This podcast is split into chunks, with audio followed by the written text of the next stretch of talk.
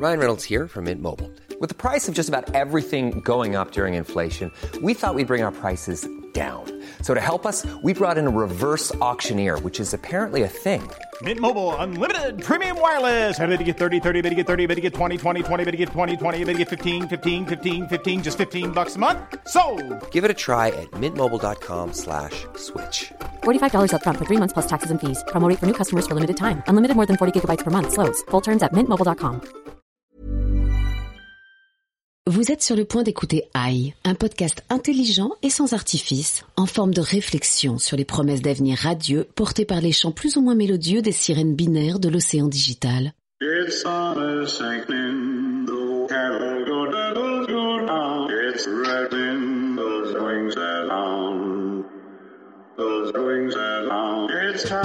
Bonjour, je suis Vincent Malone et si vous m'entendez, c'est que vous avez l'intelligence d'écouter AI, un podcast désespérément humain avec sur la mezzanine du poste général Olivier Vigneault, excellent président de BETC Digital, Bonjour Vincent. ainsi que Félix Barès, notre formidable éditorialiste cérébral. Bonjour. Vous aurez également le plaisir d'entendre dans ce podcast notre invité, le fabuleux Martin Boudge, Head of Product de Clustry.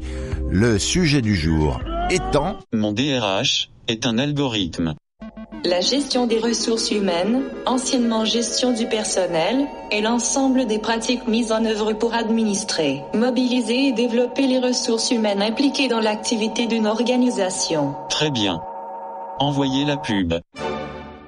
Aujourd'hui, vous avez le pouvoir de changer votre vie grâce à l'IARH, une intelligence artificielle qui prend en charge votre carrière. Fini les heures de maquillage avant les entretiens. Ou celle passée à remplir des CV. Tu as raison, tout le monde a sa chance. Oui, si l'IARH se connecte à vos réseaux pour remplir votre profil, elle évacue les critères de genre, d'origine ou d'âge et vous permet d'évoluer rapidement en tenant compte de vos compétences réelles. Après seulement trois semaines comme stagiaire au courrier, j'ai été promue CIO du groupe. En tenant compte également de vos hobbies ou de vos goûts. L'IARH a découvert que j'aimais le couscous et maintenant je suis chef produit au Qatar, dans l'agroalimentaire. Et l'IARH privilégie votre vie privée. Moi, euh, je vivais seule, mais l'IARH m'a trouvé un télétravailleux chez Jean-Marc, célibataire lui aussi. L'IARH, c'est la garantie d'une carrière réussie et de relations vraiment plus humaines. Voulez-vous en savoir plus? Alors, Olivier, ce que nous venons d'entendre est-il crédible? Eh bien, cher Vincent, pas tout à fait sur toutes les dimensions qu'on a entendues dans la pub, mais quand même, oui, c'est en train de devenir très crédible parce que le marché de l'IA dans le domaine des ressources humaines est en train d'exploser. On va avoir de plus en plus recours à l'IA dans les recrutements, dans la sélection des CV, avec beaucoup de points positifs et puis beaucoup d'interrogations évidemment. On est donc dans un marché en pleine croissance. Ce marché a une croissance prévue de plus de 7% par an euh, sur les deux prochaines années. Et on comprend pourquoi, parce que quand on imagine par exemple ce que ça peut représenter comme gain de temps dans euh, le traitement des candidatures, toute l'analyse textuelle et le scoring des CV, avec euh, évidemment une machine qui est capable tout de suite d'analyser les éléments constitutifs d'un CV et de les organiser, on voit bien le temps gagné. On voit bien aussi du coup le temps gagné dans la recommandation des profils, parce que ça permet d'aller chercher des compétences de manière évidemment beaucoup plus ouverte, beaucoup plus neutre que ne le fait un humain qui a toujours tendance à ranger les gens un petit peu dans des cases, alors que là, la machine est complètement neutre et peut se rendre compte que des compétences sont un peu cachées dans le CV de quelqu'un, mais pourraient parfaitement correspondre à un poste, alors que ça n'a pas été son profil jusqu'à présent, parce que ça vient de ses passions, parce que ça vient de tout simplement son parcours personnel, ses voyages à l'étranger, des choses comme ça. Et puis, on imagine, mais c'est là que ça fait débat, que ce procédé-là apporte une plus grande neutralité. Puisqu'aujourd'hui, on sait que 4 Français sur 10 ont été victimes de discrimination à l'embauche. Hein. C'est une enquête IFOP alors de 2016, mais enfin on sait très bien que tous les motifs d'apparence physique, de genre, d'origine sont parfois des éléments qui évidemment mettent des profils de côté. Et on imagine que dans un process de recrutement avec une IA, tous ces éléments sont évacués puisque elle ne connaît pas le nom des gens, elle ne connaît pas leur genre, euh, elle ne connaît pas leur âge. Donc on pourrait imaginer que euh, finalement ça va dans le sens de plus d'égalité parce que ça permet un recrutement plus neutre. Ah, Félix veut réagir. Depuis qu'on fait cette émission sur l'intelligence artificielle, dès qu'on a évoquait la neutralité, on s'est rendu compte derrière que c'était faux et que toute l'intelligence artificielle n'était jamais neutre puisque nourrie de choses humaines et des biais de notre société. Donc déjà c'est la première chose qui me fait tilter. Je, je comprends pas qu'on utilise encore cet argument dans l'intelligence artificielle. Et deuxième chose, sur la discrimination, pour moi là encore, c'est juste qu'elle va se déplacer sur autre chose. Ça va aller chercher sur nos réseaux sociaux nos hobbies. Euh, J'imagine que la personne qui milite euh, politiquement euh, et ça se voit sur les réseaux sociaux, la machine va sûrement le faire remonter en rouge comme un futur emmerdeur. Donc je pense que ça va déplacer la discrimination sur d'autres points. Potentiellement, ça va intégrer des discriminations qui, évidemment, sont à éviter. Et en particulier, on a déjà des exemples. Amazon avait basé son recrutement sur des données qui dataient des dix ans précédents. Et en fait, comme ils avaient recruté majoritairement des profils masculins, l'algorithme était devenu sexiste, par exemple, parce que finalement, ils considéraient que, manifestement, les personnes qui correspondaient le mieux au poste étaient des hommes. Mais en fait, on apprend, c'est-à-dire que il suffirait de dire désormais c'est un élément qui n'entre plus en ligne de compte dans l'algorithme, tout comme on pourrait considérer que un certain nombre de hobbies par exemple ne doivent pas être considérés par l'algorithme parce que c'est discriminatoire et potentiellement si on corrige le tir parce que ça peut pas être bon du premier coup, mais si on corrige le tir, on peut imaginer quand même que en tout cas sur des présélections de profils, ça peut amener plus d'équité. Aujourd'hui, les biais existent de manière tout aussi importante dans les gens qui travaillent au RH et qui ont aussi des a priori sur les gens, quoi qu'ils en disent, qui ont des a priori sur le genre, qui ont des a priori sur les origines. Donc moi je comprends évidemment les limites soulevées, mais on peut les maîtriser et il y a aussi potentiellement quand même une source de progrès.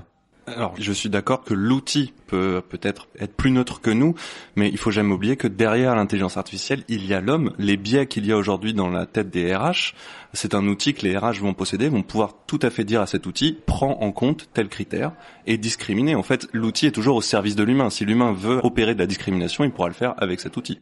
Il y a une grosse différence entre l'éthique et l'intelligence artificielle. L'intelligence artificielle exécute. C'est une calculette. Oui, elle n'est pas là pour créer une éthique. Donc si cette éthique n'existe pas, bah... Ce qui est mis en avant, c'est l'outil pour mettre fin à la discrimination. Or, en fait, ça c'est un argument marketing, c'est un outil pour mettre fin ou non à la discrimination selon ce que décide l'entreprise. Mais en tout cas, si elle décide d'y mettre fin, ça peut l'aider à y mettre fin de façon plus rapide et plus efficace. Bien. Je propose qu'on écoute tout de suite notre invité, Olivier, qui est Qui est Martin Boudge de Clustry, une entreprise qui révolutionne les RH. Donc c'est pour ça qu'on regarde ça de très près. Martin Boudge, donc Head of Product de Clustry, que nous avons rencontré en juillet, passé à la moulinette des trois questions, puis confronté aux doutes de Monsieur Parano. On l'écoute. Martin, j'ai trois questions pour vous. Mhm. Question numéro 1.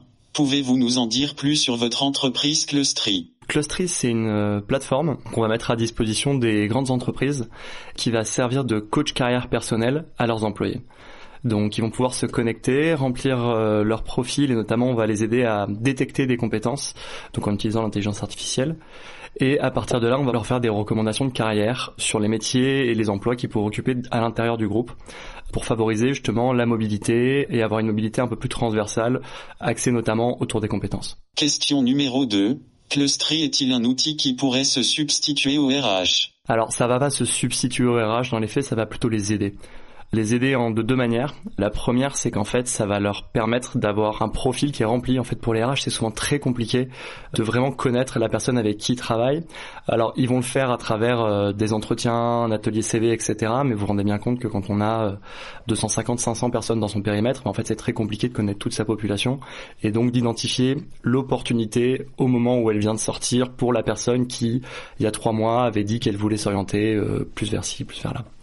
Et la deuxième chose aussi, c'est que ça va permettre aux employés d'être plus proactifs. On leur dit tout le temps qu'il faut être euh, plus acteur de leur carrière, etc. Mais en fait, c'est pas leur boulot. Enfin, toute la journée, ils vont être la tête dans leurs mails, dans leurs opérations, dans leurs réunions. En fait, ça permet de justement nous de notre côté pouvoir se mettre en support de ça et pouvoir leur envoyer des alertes au bon moment et leur dire bah là il y a quelque chose qui pourrait t'intéresser. C'est peut-être le moment de prendre 15 minutes sur ta carrière en interne et de relever la tête de l'opérationnel. Question numéro 3. Est-ce que demain, Clustry pourrait concurrencer LinkedIn, ou LinkedIn proposer les mêmes services que Clustry C'est une bonne question. Je pense que fondamentalement, alors il y a des éléments qui se partagent hein, complètement, on a un profil. Le côté LinkedIn pourrait proposer ce que fait Clustry. En théorie, oui. En pratique, ça serait assez compliqué parce qu'en fait, ils ont pas l'habitude de ces clients-là. C'est-à-dire que LinkedIn, ils vendent des comptes en ligne recruteurs pour aller faire de la recherche. Là, il faut quand même aller se déployer chez un client, aller se connecter à leur système SI, etc. Il y a une petite brique dont on parle pas spécialement en marketing parce que c'est assez deep en termes de techno, mais une de nos spécialités aussi, c'est de prendre les données de profil qui sont souvent réparties sur trois, quatre systèmes différents et de les fusionner ensemble pour faire un profil unifié. Parce que il y a des histoires de en fait c'est la paye qui c'est le système de paye qui gère ça. Euh, il y avait un vieux système euh, avant il y a cinq ans on en a changé mais en fait c'est plus à jour mais les données ont pas été transférées. Donc en fait donc c'est un peu la bah, la vie, la, réalité des systèmes informatiques des grands groupes. Et en fait, ça, c'est un exercice assez compliqué quand même d'arriver à récupérer une donnée qui soit intéressante pour quand on se connecte la première fois, bah, qui est quand même quelque chose de rempli et que je dois pas retaper pour la 25e fois, réimporter mon CV, etc. Nous, on veut pas devenir un réseau social professionnel. On n'a pas vocation à ça, notamment parce que ça, même en termes de produits, des notions de contenu. Si vous regardez bien, LinkedIn essaie de vous faire revenir un maximum sur la plateforme avec des notifications dans tous les sens, etc. C'est pas du tout le, le but. Je dirais là, où la frontière va s'arrêter, c'est effectivement, on aimerait bien qu'en interne, quand je vais voir le, le profil ma collègue, ben en fait, on trouve ça plus intelligent d'aller le voir sur Clustry que d'aller le voir sur LinkedIn, notamment parce que sur Clustry, on peut voir des choses un peu plus détaillées de mais alors quelle équipe exactement, quelle sur quelle mission il a travaillé parce que finalement quand vous remplissez votre profil LinkedIn vous le remplissez pour l'extérieur vous le remplissez pour euh, des gens qui sont pas de l'entreprise et donc il faut quelque chose de compréhensible. Je vous arrête. C'est le moment d'écouter monsieur Parano. Ok. Oui ben juste moi je demande quels sont euh, les critères? Et est-ce que quelqu'un les connaît ces fameux critères? Sur quelle base elle décide l'intelligence euh, là de vous faire bosser ou pas? Parce que dans un entretien d'embauche, on sait que la personne en face a un point de vue, hein, bien sûr, et parfois des blocages, mais bon, elle les exprime et on peut discuter. Là, on n'aura même pas l'occasion de le faire euh, si euh, des critères nous éliminent d'office. Et puis d'un autre côté, il y a ceux qui vont connaître hein, ces fameux critères, des geeks, qui vont tricher et se construire des CV en conséquence, hein, des profils, comme on dit maintenant, euh, sans avoir aucune compétence réelle, en fait. C'est super, il y a plein de thèmes dedans, j'adore. Une réaction, Martin Alors, on va commencer sur la transparence. Monsieur Parano, il parle beaucoup de ça finalement. C'est quels sont les critères, comment on les connaît, euh, est-ce qu'on peut tricher, etc. Et c'est quelque chose qui est extrêmement compliqué à faire quand on construit avec de l'intelligence artificielle. Et moi, c'est ce qui m'a passionné personnellement là-dessus. C'est effectivement, il y a d'un côté des algorithmes très compliqués où c'est, oui, je peux pas expliquer à Monsieur Parano comment ça fonctionne. Euh, il y a que les data scientists de la boîte qui comprennent très très en profondeur comment ça fonctionne. Par contre, c'est pas parce qu'on comprend pas comment ça fonctionne qu'on peut pas comprendre ce que ça fait. Ah, c'est un peu comme votre voiture, quoi. Moi, j'y connais rien en mécanique. Par contre, je sais que quand j'appuie sur l'accélérateur, ça accélère et quand je freine, ça freine. Et c'est un peu la même idée. Si la question c'est est-ce qu'on peut trouver des tricks des choses qui vont biaiser l'algorithme, qui vont lui faire euh, un trou, une, une, une backdoor, une porte de sortie, etc. Mais en fait, la réponse c'est non, parce que faut vraiment voir que c'est pas un ensemble de règles de si j'ai A, alors je fais B, si j'ai B, alors je fais C, etc. c'est basé notamment sur ce qu'on appelle les réseaux de neurones, le deep learning, très à la mode en ce moment. Et en fait, là-dessus, ce qui va se passer, c'est qu'en fait, on va transformer un mot. Je vais prendre l'exemple des intitulés de poste. Je vais transformer un intitulé de poste en une représentation mathématique, un vecteur pour ceux qui se rappellent de leur terminal S. Et en fait, ce qui va se passer, c'est que ce vecteur derrière, il va subir mais un nombre incroyable de modifications, de poids, de calcul, etc. Bref. Et en fait, le but, c'est qu'il va essayer de répondre à la question. À la fin, il va sortir une probabilité de oui, ça match ou ça match pas sur deux intitulés de poste. Par exemple, oui, une personne qui a l'intitulé de poste A peut faire le travail de l'intitulé de poste B. C'est d'un niveau de complexité presque infini, dans le sens que savoir exactement quel chemin il faut prendre, euh, même nous en interne, on est incapable de le savoir en fait. Voilà qui ne va pas rassurer Monsieur Parano. Pour conclure, de quoi rêvez-vous chez Clustry Ah, mon rêve un jour, c'est qu'on ait quelqu'un qui nous écrive un email qui nous dise bon bah j'ai changé de job grâce à vous, j'adore mon nouveau job, merci. Super. Merci beaucoup Martin. Merci à toi. Olivier, vous souhaitez ajouter quelque chose? Oui, je voulais préciser un point qui me semble important dans ce que décrit euh, Martin. Aujourd'hui, la proposition de Clustry, elle est efficace et euh, vraiment à valeur ajoutée sur des entreprises en interne, c'est-à-dire que il s'agit de favoriser la mobilité interne et donc vraiment de travailler la donnée sur des salariés. Et donc si on est 30 dans une boîte, ça sert à rien. D'ailleurs, euh, lui-même chez Clustry n'utilisent pas Clustry euh, puisqu'ils sont pas assez nombreux. Mais en revanche, quand on est une entreprise avec des milliers de salariés localisés dans plusieurs euh, endroits, voire dans plusieurs pays, les clients de Clustry, c'est quoi, par exemple On le sait? Ce sont des grands groupes, hein, L'Oréal, Sanofi, Crédit Agricole, Carrefour, Canal+, SNCF, Orange. Effectivement, des endroits où il y a du monde et où les questions de mobilité interne sont très très importantes. Ou aussi la question de la donnée sur chaque salarié est une donnée qui est gérée à l'intérieur de l'entreprise. Donc c'est pas de la donnée publique, c'est de la donnée que le salarié évidemment a choisi de partager parce que il a euh, partagé son CV euh, qui correspondait aux expériences précédentes ou évidemment partagé l'expérience qui a lieu au sein même de l'entreprise et c'est cette donnée là dans laquelle Clustry va chercher, va puiser que Clustry traite avec ces fameux réseaux de neurones pour en tirer finalement des matchs qui n'auraient pas été euh, trouvés autrement. Mais euh, en mobilité interne, si on fait confiance à une machine qui calcule beaucoup mieux que nous, effectivement, moi, ça peut me permettre de, à mon chef ou à un supérieur de me dire, tiens, cette personne serait super pour un autre poste, mais à l'inverse, ça peut faire remonter un profil qui serait beaucoup mieux que moi à ma place, et peut-être qu'après, on va avoir des licenciements scientifiques. La machine a dit qu'il y avait quelqu'un de mieux dans l'entreprise pour faire ton boulot. La machine sert à identifier des gens quand il y a des besoins, donc elle va pas jusqu'à suggérer, avant même que les besoins soient exprimés, une réorganisation complète de l'entreprise, parce que quand même, les personnes qui ont la main et qui décident d'utiliser ou non Clustry, c'est bien les RH ou c'est bien les opérationnels en poste. Mais dans une restructuration où on veut rationaliser l'entreprise, ça va faire remonter des gens qui en fait sont pas utiles à la boîte avec ce même calcul Oui, peut-être, oui, effectivement, parce que... Et comme ce sera scientifique, on n'aura pas notre mot à dire. C'est vraiment une question d'éthique, euh, avant d'être une question de machine. Ah, c'est ce que font les RH. C'est parce que c'est ça. En fait, c'est pas ça, c'est pas Clustry. Clustry, c'est qu'un outil à qui on, on donne euh, un on brief. donne des directives. Mais l'argument de la machine qui calcule neutre, ça peut être un vrai argument pour dire aux personnes de l'entreprise, ah mais c'est pas nous, c'est la machine. Enfin, moi, je le sens venir comme ça, mais je suis non, non, parano. mais effectivement, ça peut être une une dérive de simplement se, en gros, s'abriter derrière la machine pour justifier des choix. Mais de toute façon, aujourd'hui, euh, si c'est pas derrière la machine, c'est derrière une rationalisation et c'est derrière un raisonnement économique. Et de toute façon, il s'agit pas de dire aux gens je t'aime plus ou je t'aime. C'est euh, euh, aujourd'hui, compte tenu de nos besoins, tu corresponds ou tu corresponds pas. Donc en fait, c'est quand même pas si loin. hein. Oui, moi je voudrais revenir un peu sur les critères, hein, parce qu'il y a pas mal de biais possibles, enfin semble-t-il, comme par exemple, on cherche un développeur, on regarde les amateurs de manga, parce qu'ils sont asiatiques en fait. C'est pas stupide. Euh, Moi, je recrute un informaticien, j'avoue que j'ai un a priori qui me dit que les Asiatiques, ils sont forts là-dedans, quoi. Alors là, là, voilà. Alors là, quand vous dites, cher Félix, que euh, il faut éviter les biais, ça c'est exactement un biais que il est facile à la machine de ne pas avoir. Enfin, moi, je vois pas en quoi c'est un biais, mais... Bah, ça veut dire que si moi je suis un bon développeur et que je suis pas d'origine asiatique, je vais être euh, a priori quand même un peu moins considéré au départ. Merci. Bah, Bah, non. merci.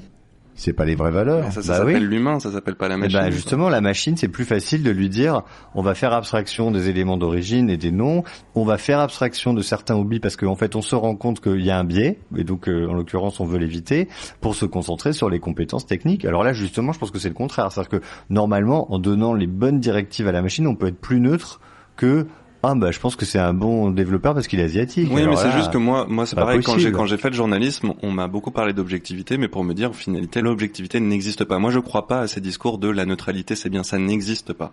Ça n'existe pas la neutralité.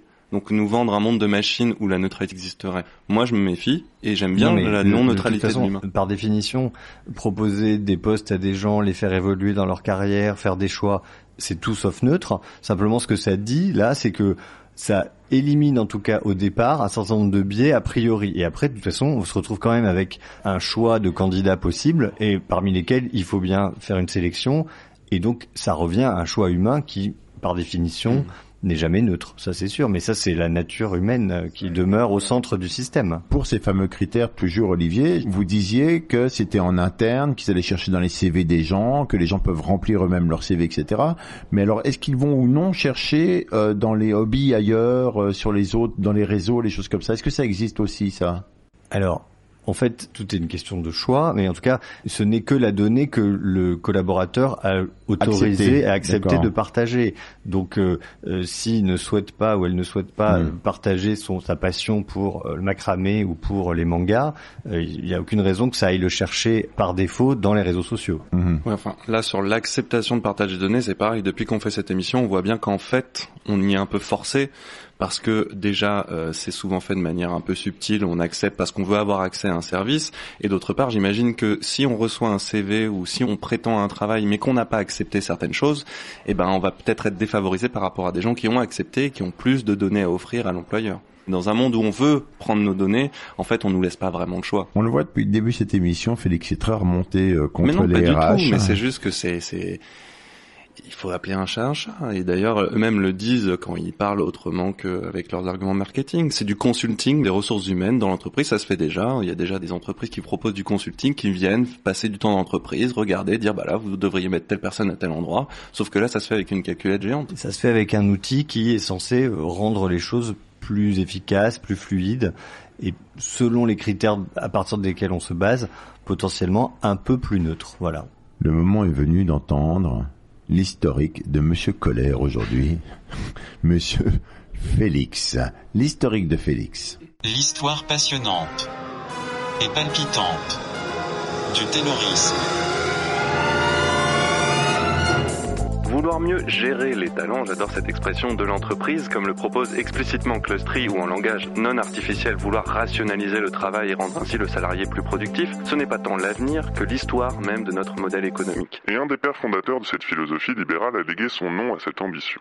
En 1911, l'américain Frederick Winslow Taylor publie ses principes de l'organisation scientifique des usines. Son constat est le suivant, l'ouvrier n'est pas capable de libérer tout le potentiel de ses compétences sans l'œil extérieur et le cerveau d'un être plus intelligent, l'ingénieur. Plus intelligent, l'ingénieur. Ainsi, il donne mission au col blanc l'analyse des données des travailleurs et l'assignation de leurs tâches dans l'entreprise.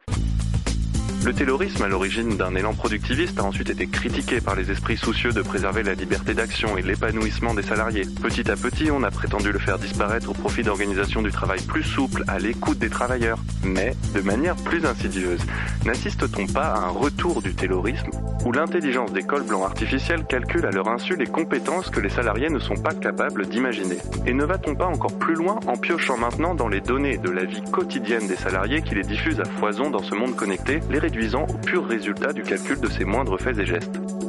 Taylor n'est pas mort, il est ressuscité artificiellement. Taylor n'est pas mort, il est ressuscité artificiellement. Moi, je suis pas d'accord parce que je pense que le principe du taylorisme, c'était quand même une dissection des tâches qui effectivement réduisait les gens à un petit bout d'opération sur lesquelles on avait considéré qu'ils étaient compétents parce qu'ils n'étaient pas sur le reste. Alors que là, on est quand même dans un monde où, euh, euh, certes, on va pouvoir identifier et un petit peu euh, énumérer toutes les compétences potentielles de quelqu'un. Euh, mais c'est pas pour les disséquer, c'est pour trouver des choses qui pourraient lui donner un plus grand épanouissement aussi et lui permettre de réaliser des choses intéressantes autant pour lui que pour l'entreprise. Donc c'est pas une dissection, c'est oui, la dissection, c'est un procédé qui permet de bien faire des scores sur les individus qui sont dans une base, mais ensuite, on n'en fait pas du tout le même usage qu'à l'époque du taylorisme, quand même. L'idée déjà de dire que c'est pour l'épanouissement de quelqu'un dans le cadre d'une entreprise, il y a quand même des études qui ont montré que la recherche de l'épanouissement, c'est parce qu'on se rend compte que des employés dépressifs ou mal dans leur peau produisent moins et sont moins actifs. Donc au bout du bout, c'est pas l'épanouissement qui intéresse quelqu'un dans l'entreprise, c'est la rentabilité d'une entreprise. Il faut quand même, voilà, dire les choses. On est dans le monde du travail.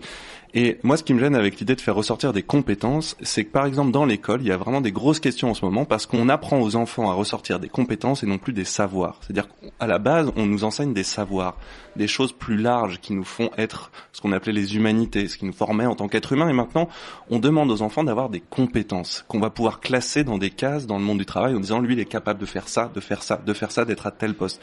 Et pour moi, c'est dangereux parce que justement, ça fait disparaître ce qui faisait notre humanité, c'est-à-dire qu'avec des savoirs, on est capable de faire plein de choses, d'imaginer des choses, d'imaginer même des nouveaux postes. Alors que si on forge les individus déjà en parlant de compétences pour les faire entrer dans le monde du travail, moi je trouve ça un peu triste. Et ça me fait penser au taylorisme de vouloir rationaliser euh, l'être humain en fonction de ses compétences. Ça, c'est très au-delà de la question d'utiliser ou non un outil pour organiser les informations, parce que les informations, après tout, on pourrait considérer aussi que on y fait rentrer de la même manière que les compétences les savoirs, la culture, les éléments euh, qui sont aussi constitutifs de nous en tant qu'êtres humains, au-delà de le fait de savoir accomplir Ça, une je tâche suis pas sûr qu'une machine soit capable de le faire. Je pense qu'il y a qu'un être humain qui sait reconnaître justement ce qui fait l'humanité d'un autre être humain. Ça, une machine, pour moi, ne peut pas le calculer. Et pour donner un exemple, il y a des services RH qui passent par les choses classiques, lecture de CV, entretien très cadré. Et euh, moi, ça m'est déjà arrivé de tomber sur quelqu'un des ressources humaines qui dit non, moi, je t'emmène déjeuner. Je vais parler avec toi. Parce que moi, je sais que recevoir un CV, tout ça, je passe à côté de plein de choses. On peut imaginer plein de choses différentes, mais c'est vrai que classer, mettre des compétences dans des cases, c'est une manière de faire qui, pour moi, est un peu appauvrissante. Oui, oui, bien sûr, mais il s'agit jamais de substituer Clustry à tout le process. Je dis Clustry, mais euh, tous les outils euh, qui sont euh, de même nature. Il s'agit d'apporter une aide et un support qui ne remplacera jamais le déjeuner, mais encore une fois, un déjeuner avec quelqu'un qui est plein d'a priori, c'est pas non plus forcément un moment euh, d'intelligence pure euh, dans le choix euh, de quelqu'un et qui est quel moment d'ouverture. Donc ça dépend des gens. Donc dire qu'il faut s'en remettre toujours qu'à l'humain. Bon, je pense qu'on peut débattre parce que c'est pas toujours évidemment l'humain qui a raison en tout. On a tous des mauvais réflexes aussi. Eh bien, merci Félix, merci Olivier. Je vous renvoie à l'ouvrage également de Kaifouli qui s'appelle IA, la plus grande mutation de l'histoire. Vous y découvrirez que euh, l'IA laisse la place à l'homme dès lors qu'il s'agit de compassion et de créativité. Et l'un des métiers qui sera préservé, Félix, vous serez heureux, c'est éditorialiste.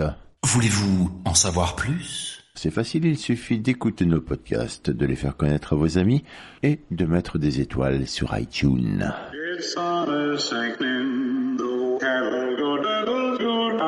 It's